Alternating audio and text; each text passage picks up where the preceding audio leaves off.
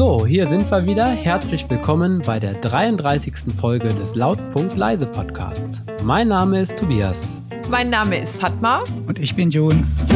Hallo, wie geht's euch? Ja. Obligatorische Frage, habt ihr jetzt nicht mit gerechnet, oder? mit diesem offensiven, offensiven Einstieg.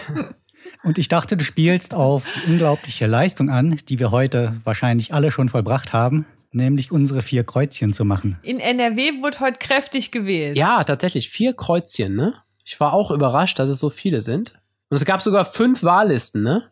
Also ich hatte vier Zettel, falls ja, du das meinst. Vier Zettel und ähm, meine Frau ist ja nicht aus Deutschland, die hatte einen fünften Zettel. Ah. Da durfte ich nicht abstimmen. Ach, für den Integrationsrat. Genau, für den Integrationsrat. Aber die durfte dann nur den fünften Zettel ausfüllen. Genau, richtig. Der Trostpreis sozusagen. Wahltrostpreis. Da habe ich heute schon mal gewonnen. 4 zu 1. Aber 4 war ziemlich heftig, ne? Konnte man sich gar nicht mehr konzentrieren, so nach dem zweiten oder dritten. Ließ, man, ließ bei mir die Konzentration nach, vor allem wenn man die Namen gar nicht kannte. Oh, ich fand es relativ einfach, weil ich wollte ja eigentlich die Grünen wählen, weil ich die Partei jetzt gar nicht so verkehrt finde, für mich persönlich. Aber das Problem ist, ich kenne hier in Essen so zwei, drei Leute von den Grünen so ein bisschen. Jetzt sag nicht, die sind so unsympathisch. Nein, überhaupt nicht. Aber ähm, wenn ich so über die nachdenke, dann denke ich mir auch, diese Menschen sollten keine Macht über andere Menschen haben. Und das sind wirklich, die haben halt das Pech, dass das die einzigen sind, äh, die ich so aus dem Politik, aus dem Kommunalpolitikbetrieb irgendwie kenne. Und deshalb kam für mich diese Partei schon überhaupt nicht mehr in Frage und musste dann irgendeine andere wählen. Ja, pass mal auf, jetzt kriegst du ganz viele Anfragen. Vielleicht solltest du deinem Bekannten raten, dass es besser wäre im Sinne der Partei, wenn sie austreten würden. da wäre ich übrigens auch für.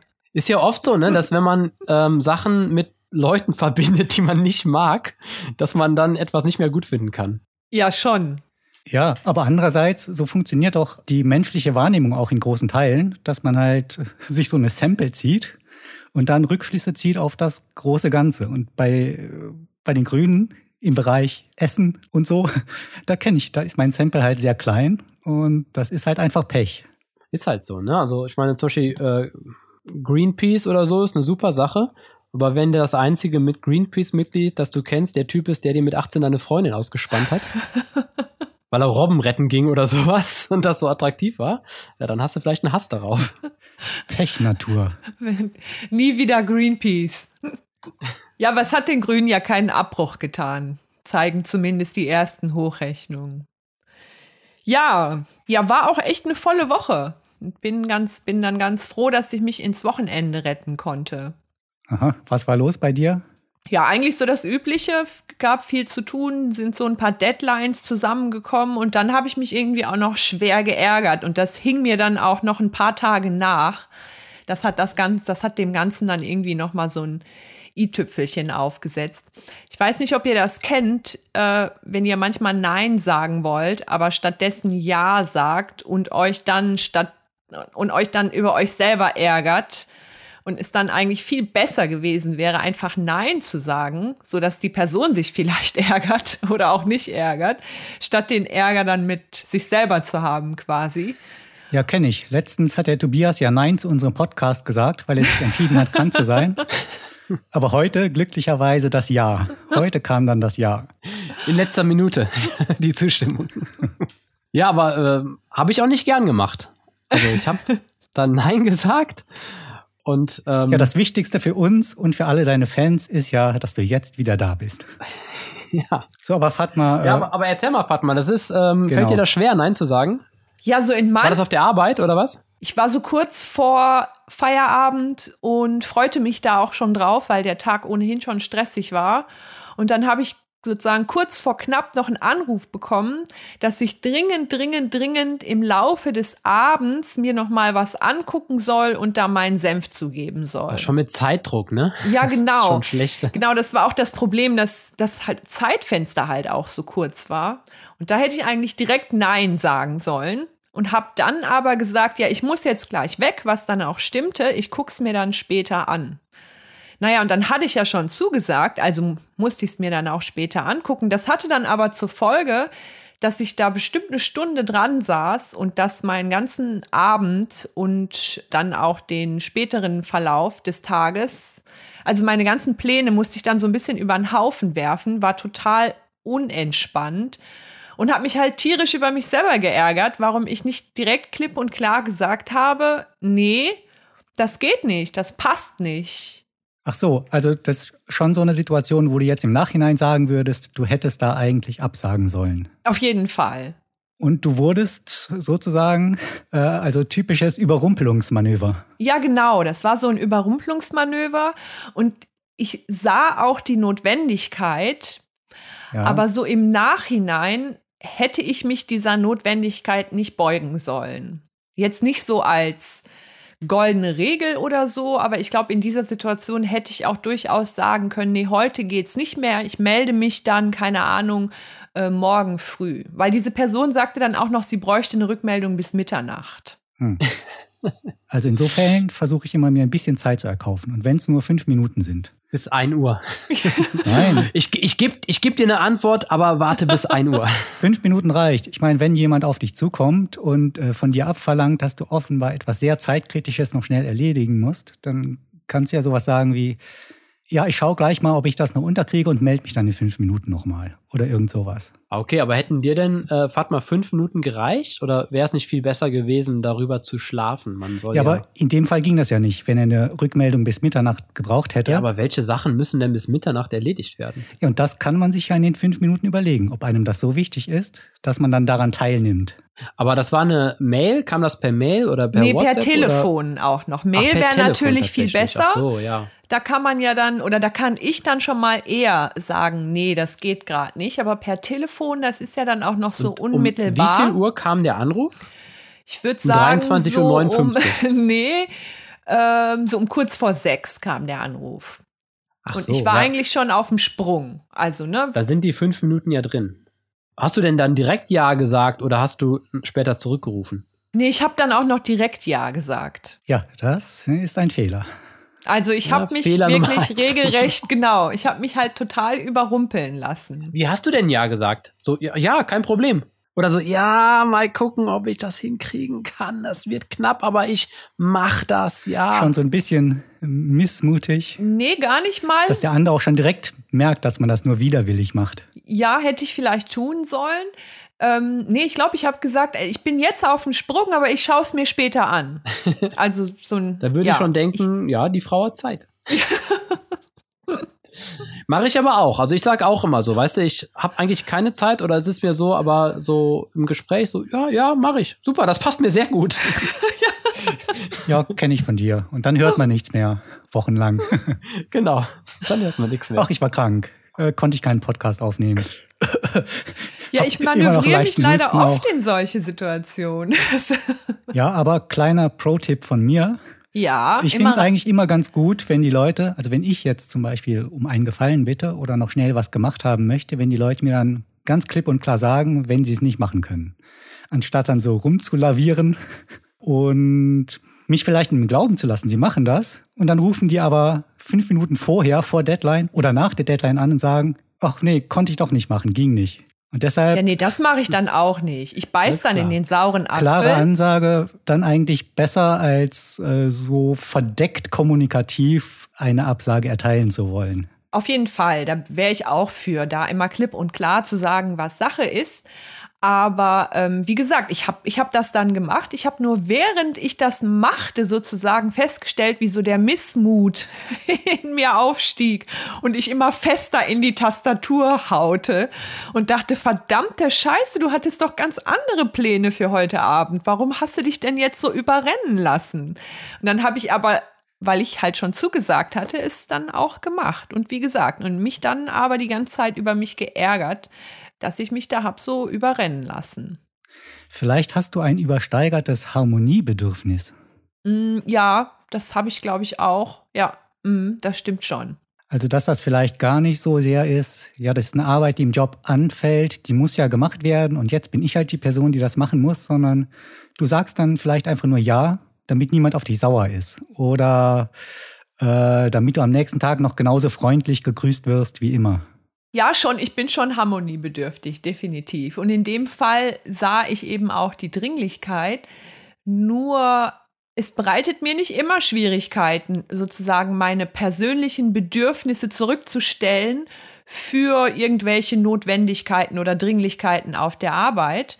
Und das hätte ich, glaube ich, in dem Fall machen sollen einfach. Meine persönlichen Bedürfnisse höher stellen als die Dringlichkeit dieser Aufgabe. Und das war dann auch das, was mich so geärgert hat. So wie meine Recherchen ergeben, äh, gibt es ja verschiedene Gründe dafür, warum Menschen immer dazu neigen, Ja zu sagen. Äh, beispielsweise gibt es die Leute, denen schmeichelt das in ihrem Ego. Ja. Ist das bei dir auch ein Grund, dass du dich dann, weißt du, ja, ich bin der, ich bin die Einzige, der, die helfen kann in dem Moment? Ähm, ja, ja, das jetzt eher, das eher nicht so. Ich würde das auch als Stärke von mir betrachten. Ich übernehme gerne Verantwortung, aber manchmal wird es halt zu viel. Und da muss ich halt lernen, manchmal dann halt eben auch mal zu sagen Nein. Ansonsten habe ich eigentlich kein Problem damit, Verantwortung zu übernehmen. Ganz im Gegenteil, ich übernehme gerne Verantwortung. Aber du musst ja nicht Verantwortung übernehmen für die Fehler von anderen, weil ich würde sagen, jemand, der um 7 Uhr abends anruft und dann sagt, das muss bis äh, 12 Uhr nachts entschieden werden, da liegt der Fehler nicht bei dir. Eben. Das heißt, du müsst ja nicht den Fehler ausbügeln der anderen Person. Du beschreibst ja gerade zwei verschiedene Sachen. Ja. Äh, der hat zwar dann spät abends äh, da eine Aufgabe von dir verlangt oder angefragt, ob du das machen kannst. Und wenn das jetzt wirklich dringend war, dann muss das ja irgendwie erledigt werden. Das ist das eine. Und das andere ist, dass das Vorgehen vielleicht falsch war, dass er oder irgendjemand da vorher einen Fehler gemacht hat, so dass es überhaupt zu dieser sehr kurzfristigen Deadline kam. Und das kann man ja später besprechen. Aber im Vordergrund steht ja dann erstmal abzuwägen, ob diese Aufgabe jetzt wirklich so wichtig ist und dann von irgendjemandem, von wem auch immer, erledigt werden muss. Ja, aber nur wenn Fatma auch die Konsequenzen tragen muss, falls die Aufgabe nicht erledigt werden kann. Ja, aber man muss ja erstmal überlegen, ist das jetzt eine wichtige Aufgabe, die unser Projekt vielleicht zum Scheitern bringt, wenn wir die nicht bis 12 Uhr erledigen? Und vielleicht kommen ja dann alle zum Schluss, dass dem so ist oder dass dem auch nicht so ist. Und das wäre halt für mich Schritt eins, dass man das macht. Und klar, äh, da gibt's vielleicht Fehler, die dazu führen, dass man überhaupt in solche Situationen gerät. Aber die kann man ja durchaus dann später in Ruhe diskutieren. Ja, richtig. Aber wenn es natürlich ein gemeinsames Projekt ist, wo ähm, Fatma auch mitverantwortlich ist für. Ja, ich meine, es gibt doch auch sowas wie ein Gefallenkonto. Jeder Mensch hat auch ein Gefallenkonto für alle anderen Menschen, die er kennt. Da kommt da mal was rein, mal geht was raus. Führst du das schriftlich, Jun? Ich führe das gedanklich. und, und wie weit bin ich da im Minus? Boah, lass uns doch hier nicht darüber reden, Tobias. Und dann kann man doch mal sagen, ich meine, das, ähm, man muss ja jetzt nicht jeden gleich abblitzen lassen, weil der einen Fehler gemacht hat. Okay, ich tue dir jetzt mal den Gefallen. Wahrscheinlich hast du da irgendwo einen Fehler gebaut, aber ich hau dich da heute raus. Und dafür habe ich halt was gut. Dann muss ich mir hier was eintragen in deiner Gefallenliste. Ja, das wäre auch gut, wenn ich so funktionieren würde, aber so funktioniere ich dann leider auch nicht, weil ich mich sehr, sehr schwer damit tue, andere um einen Gefallen zu bitten. Aha, das auch noch. Das ist übrigens auch ein Fehler. Also du sagst nie nein und zusätzlich äh, fragst du andere auch nie um einen Gefallen. Das ist ja die beste Mitarbeiterin, die man sich wünschen kann. Selten, selten. Ich tue mich sehr schwer damit. Also dann versuche ich es lieber selber irgendwie zu machen. Das kann ich gar nicht gut. Ich fühle mich da sehr unwohl bei. Okay, dann möchte ich aber noch nachfragen, wegen dieser einen konkreten Situation. War das jetzt ein Gefallen, den du getan hast, oder war das ein, ein Job, den du übernommen hast? Im Grunde beides zusammen. Also der Gefallen bestand eben darin, dass ich auf meinen hart verdienten Feierabend verzichtet habe, zugunsten des Jobs, der halt erledigt werden musste. Der hätte aber durchaus auch halt mit einem anderen Timing erledigt werden können. Jetzt muss ich aber noch mal fragen, wäre das denn für dich irgendwie schlimm gewesen, wenn diese Aufgabe nicht erledigt worden wäre? In der Situation ja, Warum? Es hätte dann zur Konsequenz gehabt, dass wir eine Deadline nicht einhalten können. Ach so, ihr zusammen. Ja, was heißt wir zusammen? Das Projekt quasi. Aber du bist an dem Projekt beteiligt. Genau, genau. Ja, okay. Das Aber im Nachhinein denke ich mir ja und. Ändert das natürlich ein bisschen.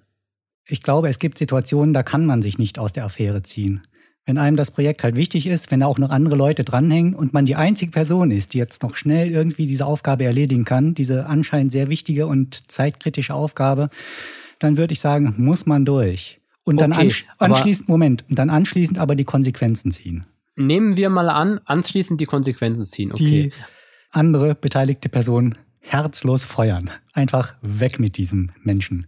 Kannst du doch nichts anfangen mit solchen Mitarbeitern. Aber äh, würden wir mal annehmen, ihr wäre, warte mal, wenn ich richtig verstehe, bereust du doch, dass du dann doch Ja gesagt hast. Ja, weil mir das halt den ganzen Abend versaut hat. Ja. Ja, aber hättest du denn auch in Kauf genommen, dass euer Projekt dann scheitert, weil du einmal Nein gesagt hast, um deinen Feierabend zu retten? Nein, das hätte ich nicht gemacht. Ja, siehste. Dann möchtest du eigentlich nur ausdrücken, dass du über die Situation sehr verärgert warst und es aber doch vernünftigerweise hättest machen sollen. Ja, ja, das stimmt. Okay. Ähm, es gibt hier im Internet so ein paar ähm, Empfehlungen, wie man am besten Nein sagt. Und? Ich lese das mal vor und du sagst, ob das ähm, für dich vielleicht gepasst hätte. Okay. Äh, zum Beispiel kannst du um Verständnis werben für deine Situation. Dann sagst du, ich verstehe deine schwierige Lage, aber ich kann gerade keine Minute entbehren. Also mein erster Gedanke war, wenn ich jetzt in der Situation von jemandem wäre, der jemanden um Hilfe bittet und der würde mir mit so einem Satz kommen, wäre ich wahrscheinlich erstmal geknickt. Was für ein Arschloch. Wie wär's denn hiermit? Äh, ich fühle mich geschmeichelt, dass du mich fragst, aber die Abende gehören meiner Familie. Mm, Dem kann ich schon eher was abgewinnen, weil es dann irgendwie ja nochmal, es gibt ja da irgendwie einen positiven Wert, der da gesetzt wird. Keine Ahnung, meiner Familie, meinem Freund oder was weiß ich. Also, ne, man sagt nicht irgendwie einfach so, es gibt da irgendwie, es ist so ein bisschen mehr begründet. Dem könnte ich schon eher was abgewinnen. Ja. Wie wär's damit? Ich kann verstehen, dass du dich bei der Aufgabe unsicher fühlst. Aber ich bin davon überzeugt, dass du das schaffst. Versuch es doch erst einmal selbst. Helfen kann ich später immer noch. Ist das die Antwort für Fünfjährige? Das klingt so ein bisschen nach Kindererziehung. Äh, aus der hochprofessionellen Karrierebibel. äh, auch als Antwortmöglichkeit, es tut mir leid, aber ich leihe Freunden grundsätzlich kein Geld. Oh, Geldleihen, ganz anderes Thema nochmal. Ähm, es kommt auch drauf an, ob, ob jetzt, äh, ob das jetzt so eine Anfrage ist, wo von vornherein feststeht, dass man Nein sagen sollte, oder ob man wirklich noch Zeit braucht, um drüber nachzudenken. Also Situationen, in denen es einfach nur darum geht, dass man das Nein noch irgendwie über die Lippen bringt, weil es eigentlich unausweichlich ist, dass man Nein sagt, aber andere drängen einen immer weiter und wollen dann doch das Ja von einem hören. Also ich kenne das ja eher andersrum. Wenn ich Nein sag, dann sage ich immer zuerst Nein, weil ich einfach noch ein bisschen länger gebittet werden möchte. Ich möchte einfach noch ein bisschen mehr Bestätigung. Ach, Tobias, mach das doch. Du bist doch der Einzige, der das kann. Ah, ich habe aber eigentlich keine Zeit. Tobias, komm. Ah, na gut, ich kann, ich kann ein paar Stunden entbehren und dann mache ich es auch. Perfekt. Ah, Dann kannst du ja gut Nein sagen. Nein, nein, am Ende ist ja, ist ja dieser Verantwortlichkeitskomplex auch. Ja. Also ich finde das unheimlich nervig, wenn ich einmal Nein gesagt habe, wenn ich dann noch weiter befragt werde. Ja, das, das ist auch Denn nervig. in meiner Vorstellung, wenn ich einmal Nein sage, dann meine ich das auch.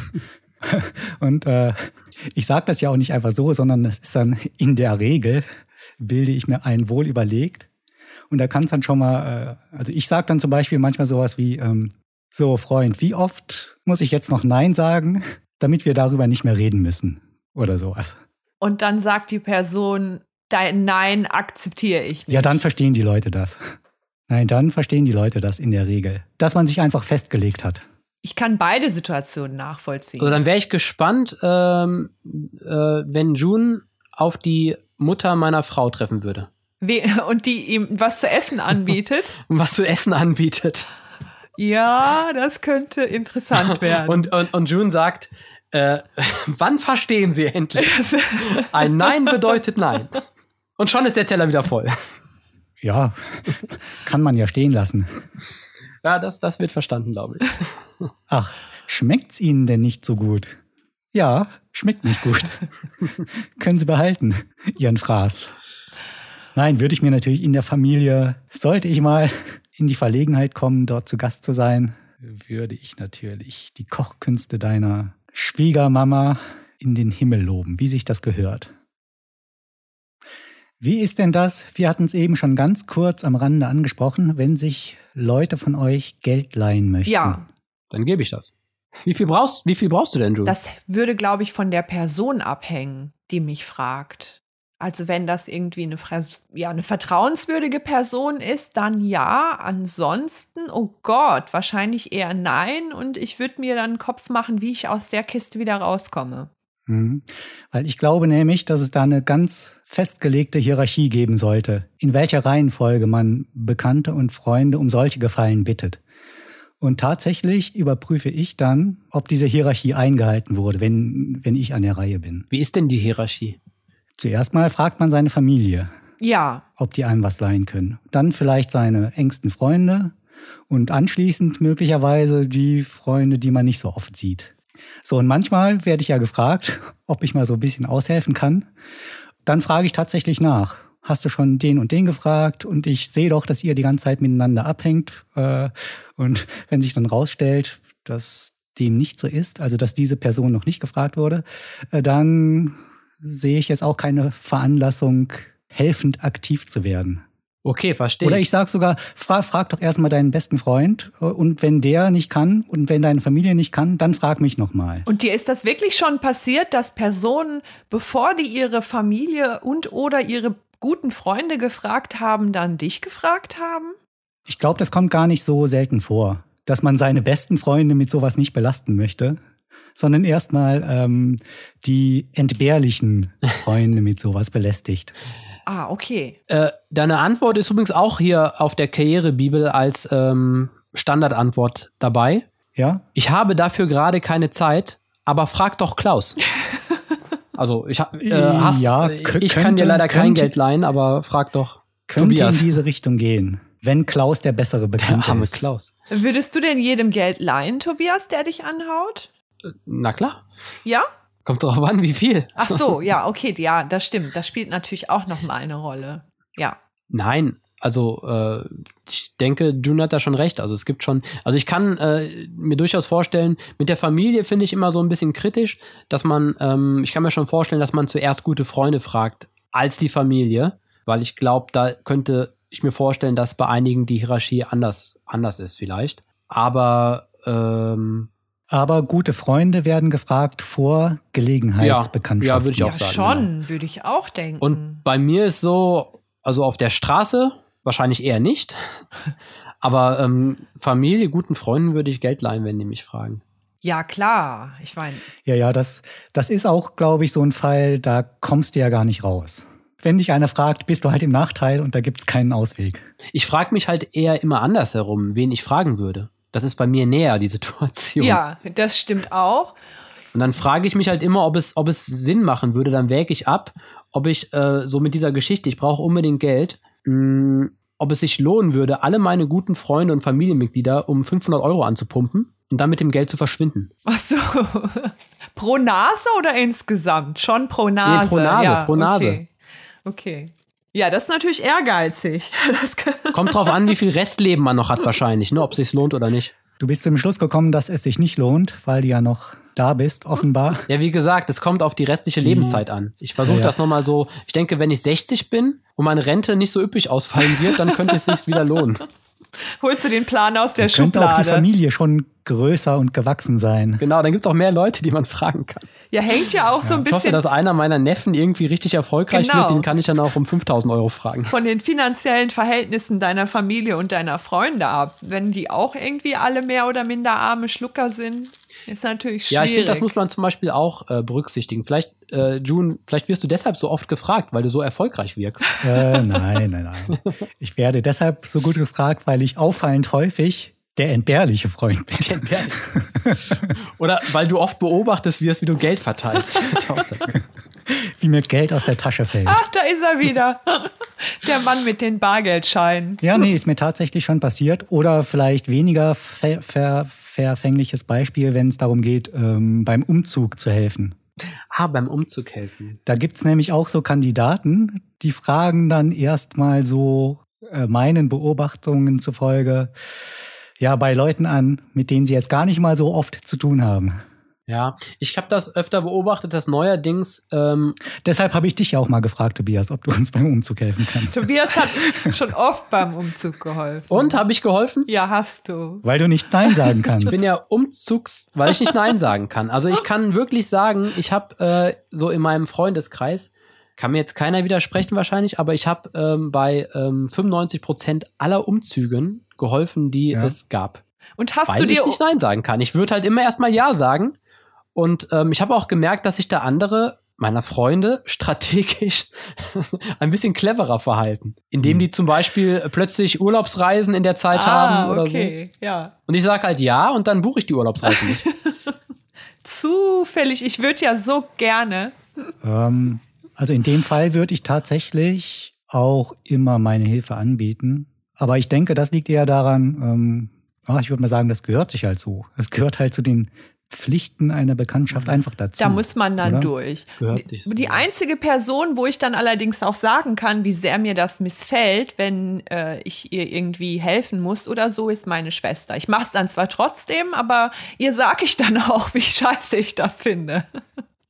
Ja, doof wird das immer, wenn man irgendwann so zu dem Schluss kommt, dass man selber vielleicht viel mehr hilft, als andere einem bereit sind zu helfen. Ja, das ist natürlich doof. Also ja. wenn du dann ständig bei irgendwelchen Leuten äh, beim Umzug hilfst, dann ziehst du selber mal um und plötzlich hat niemand Zeit oder dann spielt das keine Rolle mehr, dass du ja mal geholfen hast und eigentlich äh, in deiner Liste mit Gefallen noch etwas gut hast. Ja, da habe ich mal was Interessantes zu gelesen, dass ähm, Freundschaften, also funktionierende Freundschaften tatsächlich auch basieren darauf, dass sich ähm, Gefallen und Gegengefallen äh, also dass man die nicht konsequent aufrechnet. Ne? Also ich habe das gemacht, dann musst du das machen.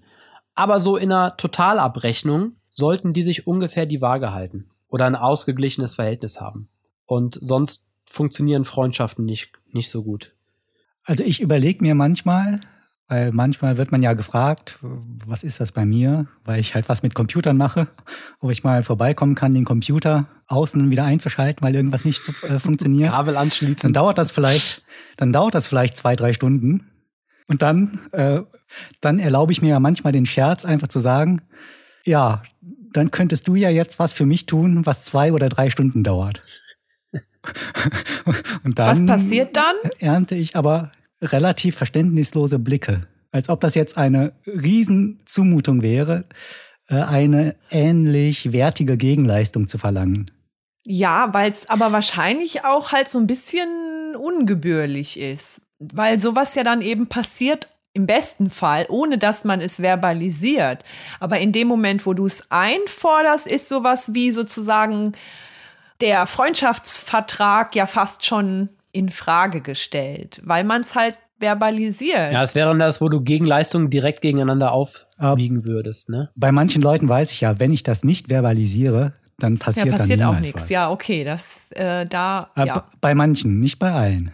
Es ist ja auch nicht unwichtig, wie kostbar man die Zeit des anderen einschätzt. Das ist sehr wichtig, würde ich also sagen. Also beispielsweise, wenn June mir jetzt beim Umzug hilft, dann bin ich ihm dankbar, weil ich weiß, dass er auch anderes zu tun hat. Aber wenn mir jetzt Angela Merkel helfen würde, dann würde ich sagen, ah, die Frau hat wirklich Zeit, dem armen Tobias drei Stunden bei seinem Umzug zu helfen. Toll. Ja, das stimmt. Aber würde ich doch nie vergessen. Fair ist das eigentlich nicht. Nee, eigentlich ist das nicht, weil die Arbeit ist ja die gleiche, ne? Der Gefallen ist der gleiche. Äh. Ich denke, das ist auch, wenn ich noch sagen, ich denke, das ist was auch, was man zum Beispiel auf der Arbeit manchmal merkt. Äh, da wird, äh, glaube ich, unterschieden zwischen, ähm, sage ich mal, dem Familienvater und dem 20-jährigen Berufsanfänger. Zum Beispiel, wenn es darum geht, wer hat Zeit am Samstag zu arbeiten, dann fragt man den Familienvater vielleicht nicht so gerne, weil man dem seine Zeit kostbarer einschätzt, weil der muss Zeit mit der Familie verbringen, als die des ja. äh, Berufsanfängers. Ja gut, aber ist ja auch letzten Endes so. Weiß ich nicht. Vielleicht ist die äh, für den Berufsanfänger genauso wichtig, Samstag ab 8 Uhr morgens ja. durchzuraven. Ja. Im Einzelfall ist das vielleicht nicht so, aber ich glaube, generell kann man schon sagen, wenn du Familie hast, hast du halt einfach mehr zu tun. Denn die Familie kommt ja dann sozusagen zu deinen ganzen anderen Hobbys, die du auch noch hast, dazu. Ja, aber jetzt mal böse formuliert, aber ist doch nicht mein Problem, nicht wenn dass du Familie hast. Genau, die haben doch den gleichen Vertrag, werden gleich bezahlt. Ja, nee, Zeit ist halt für verschiedene Menschen unterschiedlich kostbar. Ist halt einfach so. Klar, das, das. Weil du verschieden viel davon hast oder weil du auch verschieden viel für Zeit, die du arbeitest, bezahlt wirst. Das sollte man berücksichtigen, ob man Ja oder Nein sagt, aber eigentlich nicht, wenn ich die Person frage. Oder ich weiß schon, es ist vielleicht, ich blicke schon voraus und ich weiß schon, dass der Familienvater wahrscheinlich Nein sagt. Weil ihm Aber gerade eben hast du auch das Beispiel mit Frau Merkel ge äh, gebracht. Wenn die eine Stunde entbehren kann, um dir bei irgendwas zu helfen, dann äh, hat sie doch ein viel größeres Opfer erbracht, als wenn du irgendjemanden, mich zum Beispiel fragst, ob ich dir eine Stunde lang bei irgendwas helfen kann.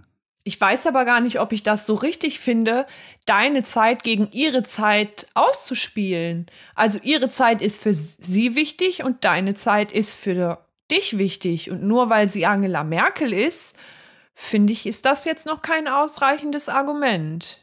Und nochmal zurück zum Familienvater, der macht wahrscheinlich eh nichts und sitzt zu Hause dann das ganze Wochenende rum und die Frau ist dann diejenige, die sich um die Kinder kümmert, den Haushalt macht Aber und das Essen das kocht. immer als Ausrede. Ja.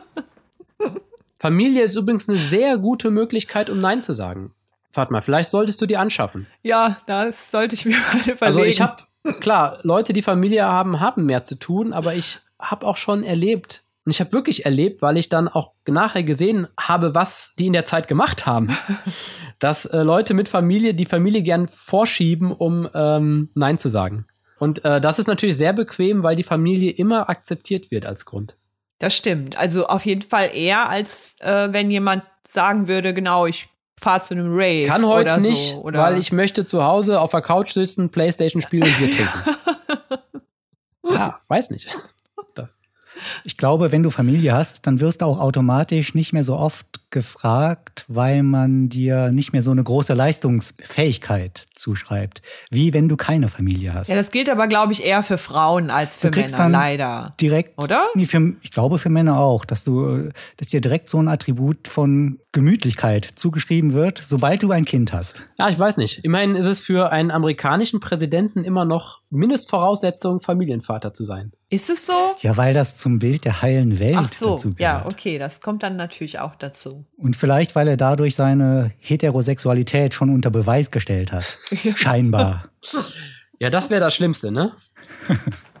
Übrigens, ähm, mein Nein sagen ist ja schon ähm, schwer, aber ähm, Fatma, du hast eben gesagt, dass dir auch, äh, es dir auch schwer fällt, um Gefallen zu bitten. Ja, schon. Kennt ihr ähm, den Benjamin Franklin-Effekt? Nee. Sag bloß, den haben wir noch nicht behandelt in unserem Podcast. in unserem Effekte-Podcast. Nein. Also, das ist, ähm, das stammt von Benjamin Franklin, der soll das gesagt haben. Das ist aber auch später psychologisch ähm, schon bestätigt. Okay. Also auf der Arbeit machst du dich sympathisch beim Menschen, wenn du sie um Gefallen bittest. Ach echt? Weil du damit Interesse heuchelst. Oder echtes Interesse ähm, zum Ausdruck bringst. Ja, ich habe die ähm, Erklärung anders verstanden wenn ich zum Beispiel June um einen Gefallen bitte, dann wird er mich sympathischer finden und beim nächsten Mal ist die Wahrscheinlichkeit größer, dass er wieder einen Gefallen für mich erledigt. Ach so. Die Begründung soll sein, wenn er etwas tut für mich ohne Gegenleistung, ne? also er erledigt etwas für mich und äh, er kriegt keine Gegenleistung dafür, dann soll der psychologische Effekt so funktionieren, dass er halt sich äh, selbst einreden muss, warum macht er etwas für mich ohne Gegenleistung und der einzige Grund, der einzige Grund, der sein Gehirn halt äh, akzeptiert, ist, dass ich so sympathisch sein was? muss. Ja. Ach so. Nee, ich bin ein sympathischer Mensch. So. Ja. Und also er nimmt sich diesen Grund dann, setzt den nachher. Also er macht erst die Handlung und dann setzt er den Grund dafür. Wenn ich Tobias einen Gefallen tue, dann muss das daran liegen, dass er sehr sympathisch ist. Und ah, deshalb, okay. wenn ihr Leute nach um Gefallen bittet und die machen das auch, das ist dann schon wichtig, dann werden sie euch nachher sympathischer finden. Aha. Benjamin Franklin-Effekt. Okay. Siehst du, und deshalb weise ich, wenn ich gefragt werde, immer direkt auf einen Gegengefallen hin, äh, damit mir das gar nicht passiert, ja, dass die Leute. Dann hebelst du das aus. Also es ist ja schon schwierig oder oftmals schwierig, zu anderen Leuten Nein zu sagen. Aber ich finde es am schwierigsten, und da könnt ihr jetzt durchaus anderer Meinung sein, zu sich selbst Nein zu sagen. Hast du ein Beispiel? Zum Beispiel hat man ja ständig irgendwelche Ideen, die man umsetzen könnte oder einfach machen könnte. Und die hält man ja auch erstmal für total genial, was man sich da so ausgedacht hat. Wobei es in Wirklichkeit wahrscheinlich so ist. Also ich sage mir immer von 100 Ideen, die man hat, tja, vielleicht taugt eine von denen etwas. Ähm, aber das ist halt unheimlich schwer, diese 99 anderen Ideen einfach zu verwerfen und sich einzugestehen, das ist jetzt aber totaler Mist in die Mottenkiste mit dieser Idee. Also in dem Fall würde ich sagen, da du ja die einzig involvierte Person bist, fände ich das, glaube ich, gar nicht. Ja gut, für dich natürlich wäre das dann irgendwie unter Umständen blöd, wenn du dich von irgendwas nicht abhalten kannst. Aber was ist denn das Schlimmste, was passieren kann? Dann verfolgst du vielleicht eine Idee, die nicht aufgeht, aber ja, dann hast du im ja, besten du Fall was halt draus gelernt. Unheimlich viel, unheimlich viel Zeit und möglicherweise Geld auf, um deine Idee zu verfolgen. Sagen wir mal, die Idee ist, du denkst eines Tages, eigentlich könnte ich mir vorstellen, ein Drehbuch zu schreiben. Bin ich wahrscheinlich nicht so untalentiert. Denkst du dir, ohne dass du mit dem Beruf in irgendeiner Form was zu tun hättest. Mhm. So, das ist die erste Idee, die du morgens hast. Und dann verbringst du die nächsten drei Monate in deiner, deiner Freizeit damit, irgendwas aufzuschreiben. Ja. Obwohl das vielleicht besser gewesen wäre, nach einer kurzen Zeit des Überlegens dieses Projekt ad acta zu legen, weil du dir eingestehen musst, dass du wahrscheinlich überhaupt kein Talent für solche Dinge hast. Da wäre ich, glaube ich, nicht so streng, außer du kriegst halt nichts anderes gebacken, außer deinen fixen Ideen hinterher zu jagen. Dann würde ich sagen, ist vielleicht schon pathologisch. Aber wenn sich das alles in deiner Freizeit abspielt, würde ich denken, ja, probier es aus. Es muss ja nicht zwangsläufig in der Freizeit. Also ich kenne das auch aus dem Job, wenn du jetzt in so einer Agentur bist, da gibt es nämlich manchmal auch so Spezies, die jede Idee, die sie haben, für eine unheimlich tolle Idee halten und daraus dann direkt ähm, ein Geschäftsmodell machen wollen. Okay. Ähm, und dann denke ich mir, wäre es vielleicht besser, man siebt so ein bisschen wenigstens die Ideen aus, bis man von 100 Ideen ein oder von mir aus 10 nur noch übrig hat und dann mal abwägt, was davon äh, vielleicht nicht in die Mülltonne gehört. Mhm. Okay. Aber ich glaube, es ist halt unheimlich schwer, wenn man selbst auf eine Idee gekommen ist, zu sagen, also sich einzugestehen, ja, so toll waren deine Gedankengänge da vielleicht doch nicht.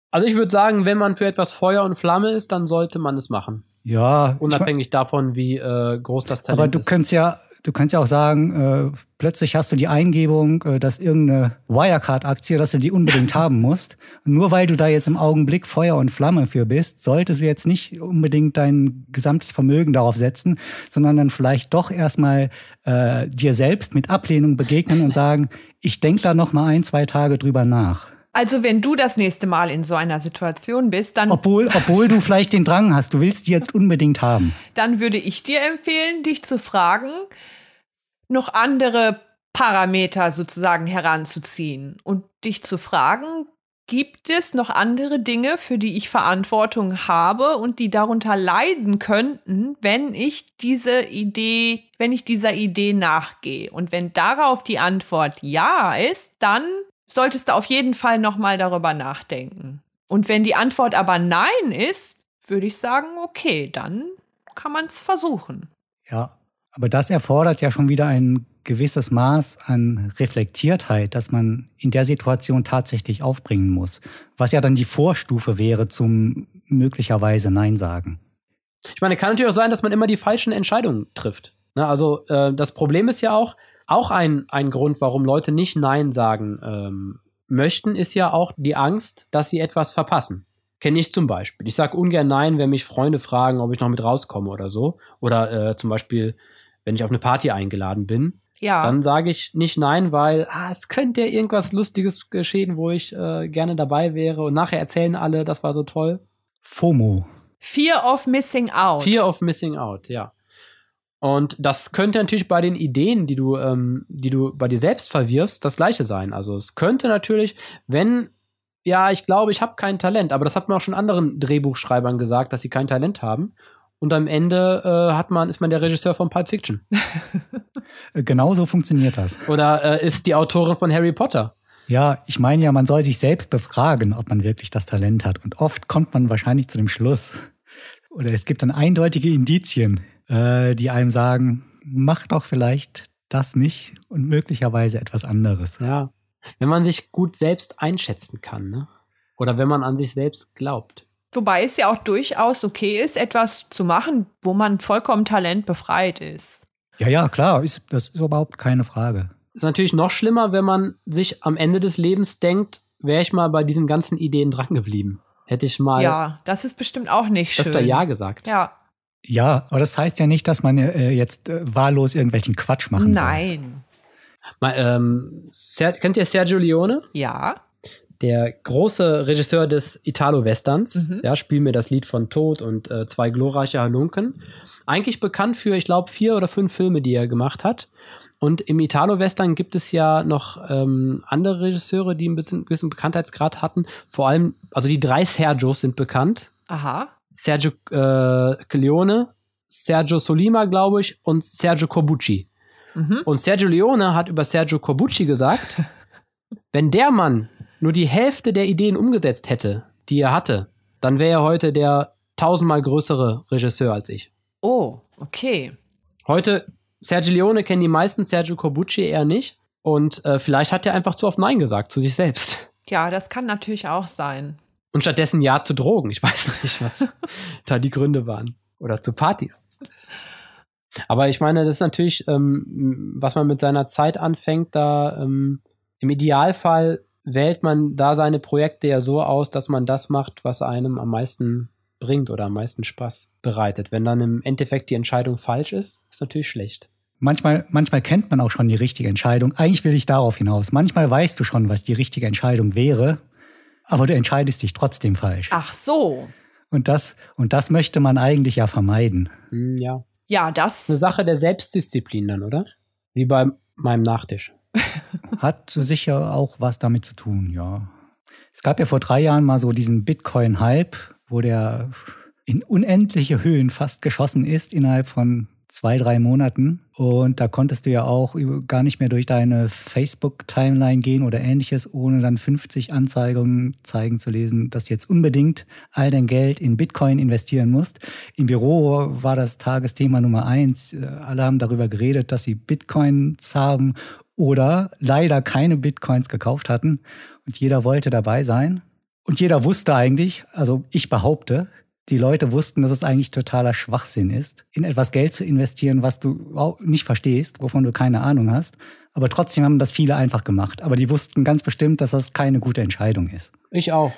Sondern Bin nur aus eingestiegen der, bei 17.500 Dollar. Echt? aus der augenblicklichen Laune oder der Umgebung heraus fühlte man sich dann gezwungen, dieser Fear of Missing Out auch. Und das wäre auch so ein Moment. Da müsste man eigentlich, äh, wo einem alle Informationen vorgelegen hätten, äh, einfach Nein zu sagen. Zu sagen, nö, ich nehme an diesem Spiel jetzt nicht teil. Ich halte mich da raus. Ja, aber es ist auch so ein bisschen so ein Glücksritter-Moment. Es könnte ja funktionieren. Das ist ja, Ja. so eine, ich glaube, das ist dann sogar Gier auch. Also weil man Spielt ja, da man bestimmt hat rein. Gefühl, das Gefühl, äh, was zu verpassen und man könnte ja damit dann noch reich werden, wenn man sieht, dass die Leute vorher. Aber ich glaube, die Börsenprofis sagen ja auch, dass das genau der Moment ist, wo man aussteigen muss, oder? Ja. Wie war das bei dir, Tobias, als du deine Bitcoins gekauft hast? Äh, Gier oder FOMO? äh, beides. Beides gleichzeitig. Beides in übersteigertem Maße. Ich dachte, ich mache 10 Euro jetzt rein und dann in zwei Jahren bin ich Millionär. Hat nicht geklappt. Aber fast. Ja, passt. Kann ja noch. Aber klappen. gab doch auch so Geschichten. Ich kenne, glaube also eine, wenn ich das richtig zusammenkriege, irgendwie 50 Cent, also der Rapper, der irgendwie so ein paar Bitcoins gekauft hat und dann hatte der die so rumliegen und irgendwann ist der morgens aufgewacht und hat festgestellt, die haben sich um einen, der Wert hat sich um ein Vielfaches verdoppelt. Gut, der war vorher wahrscheinlich schon reich, aber dann wurde er noch reicher. Aber bei 50 Cent meine ich, dass der pleite wäre. Ach so, echt? Oh, okay. Habe ich irgendwann mal gehört, aber vielleicht war das vor der Ach so, Bitcoin-Geschichte. okay. Also Privatinsolvenz und so. Ach so. Ach, meinst du, sein Name ist sogar noch äh, mittlerweile Hochstapelei? ja, vielleicht. Ich äh, denke nur immer an die Geschichten, dass ähm, irgendwelche Leute äh, Festplatten mit Bitcoins weggeworfen haben und die jetzt auf irgendwelchen Müllkippen äh, zu finden sind. Und dann überlege ich immer, ob ich nicht mal eine Müllkippe aufsuchen soll, um da Da müsst zu ihr mich mal Ja, updaten. gibt's Wieso denn? Äh, Ist das jetzt hoffnungslos oder, oder Ja, Oder warum? im Moment geht der Kurs halt so. Ist jetzt nichts Schlimmes passiert, glaube ich, seit drei Jahren, aber hat sich jetzt auch nicht so rasant weiterentwickelt, wie manch einer sich das erhofft hätte. Ah, okay, aber das Schlimmste, was passieren kann, ist doch, dass man sein das eingesetzte Geld los wird. Oder ist man dann plötzlich Schuldner, weil man Geld irgendwo Nee. eingesetzt hat? Außer, außer du hast dich vorher Ach verschuldet, so, um ja, okay. zu kaufen. okay. Aber nochmal, Tobias, um äh, auf, auf deine äh, Müllberg-Situation zu sprechen zu kommen, da gibt es doch tatsächlich Leute, die Müllberge nach Festplatten durchforsten, in der Hoffnung, dass da irgendwo mal noch ein Bitcoin drauf ist. Ja, dann Ach echt? Okay. wünsche ich denen viel Glück. Ich würde sagen, die haben sich das verdient, wenn die dann am Ende da mit einigen Bitcoins rausgehen. Ach, wusste ich ja gar nicht, dass du da so modern unterwegs bist, Tobias. Hast du die Bitcoins noch? Nee, habe ich nicht. Ja, das ist schade. Ich habe die dann bei 3000 verkauft. Aber ähm, ich ärgere mich tatsächlich, weil ich äh, aus irgendeinem Grund ähm, bin ich auf Bitcoins schon mal vor, ähm, nicht als das neu war, aber schon lange vor dem Hype äh, drauf gestoßen. Und dann dachte ich mir, eigentlich müsste ich dir mal, mir mal ein paar kaufen. Aber habe ich dann halt nie gemacht.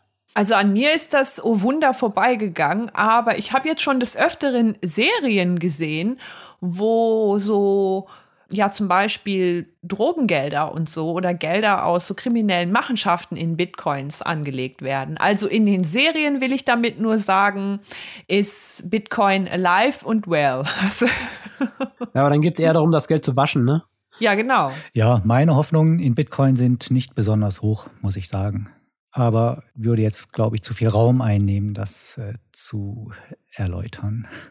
Machen wir vielleicht mal in einer anderen Folge. Ah, wir können ja mal in einer Folge Investment-Tipps geben. Oh ja. Ja, apropos verpasste Chancen. Ich war auf jeden Fall auch, hab, kenne auch Situationen, wo mein erstes Gefühl gesagt hat, nee, keine Lust, ich will nicht. Und hab's dann aber doch gemacht und im Nachhinein dann festgestellt, Mensch, gut, dass ich's doch gemacht habe. Weil hat ja jetzt so viel Spaß gemacht oder Mensch, was war das für ein schöner Tag oder Mann, was war da, ist das für ein interessantes Projekt oder wie auch immer. Also es geht auch andersrum. Ja, Begründete Fear of Missing Out sozusagen. begründete Fear of Missing Out. Das denke ich auch. Also ich, ähm, ich denke natürlich, dass es wichtig ist, dass man lernt, Nein zu sagen, Ja, aber dass man halt trotzdem bis zu, zu einem gewissen Grad offen bleibt. ja, auf jeden Fall, das wäre Ich glaube, es gibt ja. auch Leute, die sagen routin routinemäßig Nein, weil die das halt gut können. Ja, das müsste ich vielleicht mal so als ja Radikalkur, um, um das Ungleichgewicht da irgendwie wieder so in Harmonie zu bringen, müsste ich das mal zelebrieren vielleicht und praktizieren. Ich glaube, wenn man, ja, wenn man immer Nein sagt, dann kann man halt tatsächlich auch manchmal was verpassen. Neue Erfahrungen oder Perspektiven. Wisst ihr, wozu ich Nein sage? Zu Smalltalk. Zu Podcast-Folgen, die viel zu lang werden. oh, warum nein, denn? nein, nein. Du musst Ja sagen. ja, was sollen wir dann machen? Hab, kennt ihr auch diesen Film übrigens noch schnell? Ja-Sager mit Jim Carrey. Auch eine interessante Taktik, wenn jemand Nein sagt, das einfach zu ja, übergehen. genau. Das kenne ich auch übrigens, wenn ich zu irgendwas. Ich meine, es gibt ja auch Leute, da, bei denen wird das Nein akzeptiert. Zum Beispiel, keine Ahnung, jemand, der sehr dominant auftritt, da wird das Nein akzeptiert. Und äh, wenn ich Nein sage, habe ich manchmal das Gefühl, dann reden die Leute einfach weiter. Ja, wenn du in einem Meeting sitzt, jemand unterbricht dich, aber du sagst dann in dem Moment nein, ich, also du denkst dir dann, diesmal lasse ich mich nicht unterbrechen, red, dann redest du einfach weiter, aber der andere redet auch weiter und irgendwann gibst du dann doch auf. Ja, sehr geschlagen. Und zwar äh, gedemütigt gibst du dich geschlagen. Verdammt. Packst schon mal so deine Sachen auf den Tisch zusammen. Ich gehe ja schon. Ja, ähm, June, wolltest du uns signalisieren, dass wir zum Ende kommen? Ich finde, wir haben Fatma ja jetzt äh, so weit geholfen, wie das in unserer Macht steht. Ja, und ich gelobe Besserung. Ich danke euch. Wir haben dich Und insofern, perfekt vorbereitet. Auch ein bisschen mit dem theoretischen Background Ja, ausgestattet. auf jeden Fall. Hier, äh, wie hieß das? Benjamin Franklin Äh, Theorem, äh, Syndrom, Effekt. Effekt. Effekt. Ja. Benjamin Franklin-Effekt. Das muss reichen für eine Folge. Er ist doch jetzt schon relativ spät, am Sonntagabend, ne? Ja. Du kannst auch direkt mal anfangen ähm, und äh, rufst mal, Fatma, rufst mal deinen Kollegen an und ru- bittest den jetzt um Ja, Gefallen. genau. Das müsste ich eigentlich jetzt tun. Genau. Und zwar vielleicht was, was nicht mit der Und ich Arbeit bin zu mir tun ziemlich hat, dass sicher, der dir noch der einen wird Döner vorbeibringt oder sowas oder ein, ein Bier oder Ja, so. genau. Ja, schön, dass wir gesprochen haben darüber. Dass wir Fatma das Harmoniebedürfnis für die Zukunft hoffentlich ausgetrieben haben, ihr den sozialen Druck von den Schultern genommen haben und äh, mich zu einem besseren Neinsager gemacht habt. Dafür sorgen, dass du zukünftig nicht mehr von kleinen Gefallen überrumpelt wirst. Ja, Ehrenwort. Sollen wir zum Ende noch unsere Zuhörer überrumpeln? Ja. Sollen wir sie um einen Gefallen bitten? Ja, oh. stimmt. Ein Gefallen, den sie uns nicht verweigern können. Oh ja. Liebe Zuhörer, bitte abonniert uns. Punkt. Wenn ihr das macht, dann könnt ihr auch mal zu uns kommen, wenn wir etwas für euch tun sollen. genau. Wir werden uns das merken. In unserer Gefallenliste. So, das war natürlich der äh, kürzeste Abonnieraufruf aller Zeiten, aber mal sehen. Im Zuge von AB-Tests soll man sowas ja auch mal machen, Tobias. Insofern ganz, ganz gutes Experiment heute. Genau, absichtlich und nicht, weil ich mich mit den Details nicht so auskenne. Nein, wer käme denn auf diese Idee? So, statistische Auswertung gibt's nächste Woche. Bis dahin, macht's gut. Tschüss und bis zum nächsten Ciao. Mal. Tschüss. Ciao. Música